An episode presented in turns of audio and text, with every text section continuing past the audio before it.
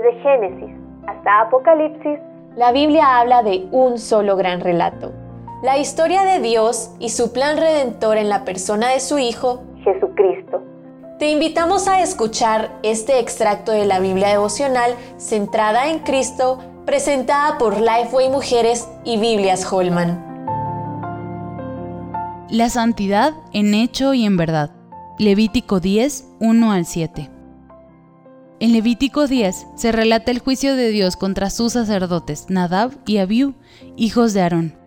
Ellos tomaron sus incensarios y ofrecieron un fuego diferente al que Dios había mandado. ¿Qué les pasó? Y salió fuego de delante de Jehová y los quemó, y murieron delante de Jehová. Quizás muchas de nosotras encontramos drástica esta forma en que Dios obra, pero debemos recordar que Dios no es solo misericordioso y lleno de gracia, sino que también es fuego consumidor.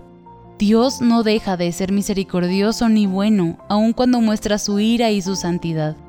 El juicio para Nadab y Abiú fue justo y correspondía a un Dios santo ante quien todos debemos temblar. Nadab y Abiú no podían decir que no sabían que este fuego era extraño. Dios había dado instrucciones específicas a sus sacerdotes, tanto en cómo debían llevarse a cabo los rituales como en la santidad que demandaba de aquellos que lo servían.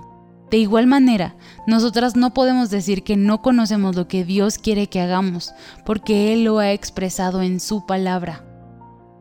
Moisés le dijo a Aarón, esto es lo que habló Jehová diciendo, en los que a mí se acercan, me santificaré. Dios odia el pecado, y nada impuro puede acercarse a él. Tú y yo merecemos la muerte por nuestras iniquidades, al igual que Nadab y Abiú, porque la Biblia dice que la paga del pecado es muerte.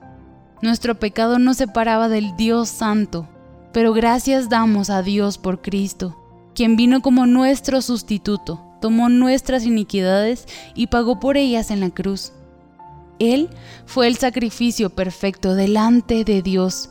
Con su muerte satisfizo la ira de Dios por nuestros pecados pasados, presentes y futuros.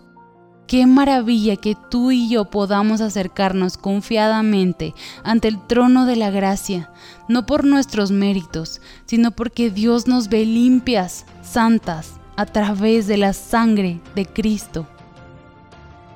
Ahora bien, este sacrificio de Cristo no debería ser un permiso para pecar y abusar de su gracia. Al contrario, deberíamos temblar antes de pecar, no solo porque el precio que se pagó por nuestra redención es demasiado alto, sino porque nuestra vida, como personas que hemos sido salvadas, debe crecer continuamente en santidad y en un profundo anhelo de vivir para su gloria. Para conocer más recursos relacionados a esta gran historia, visita www.centradaencristo.com.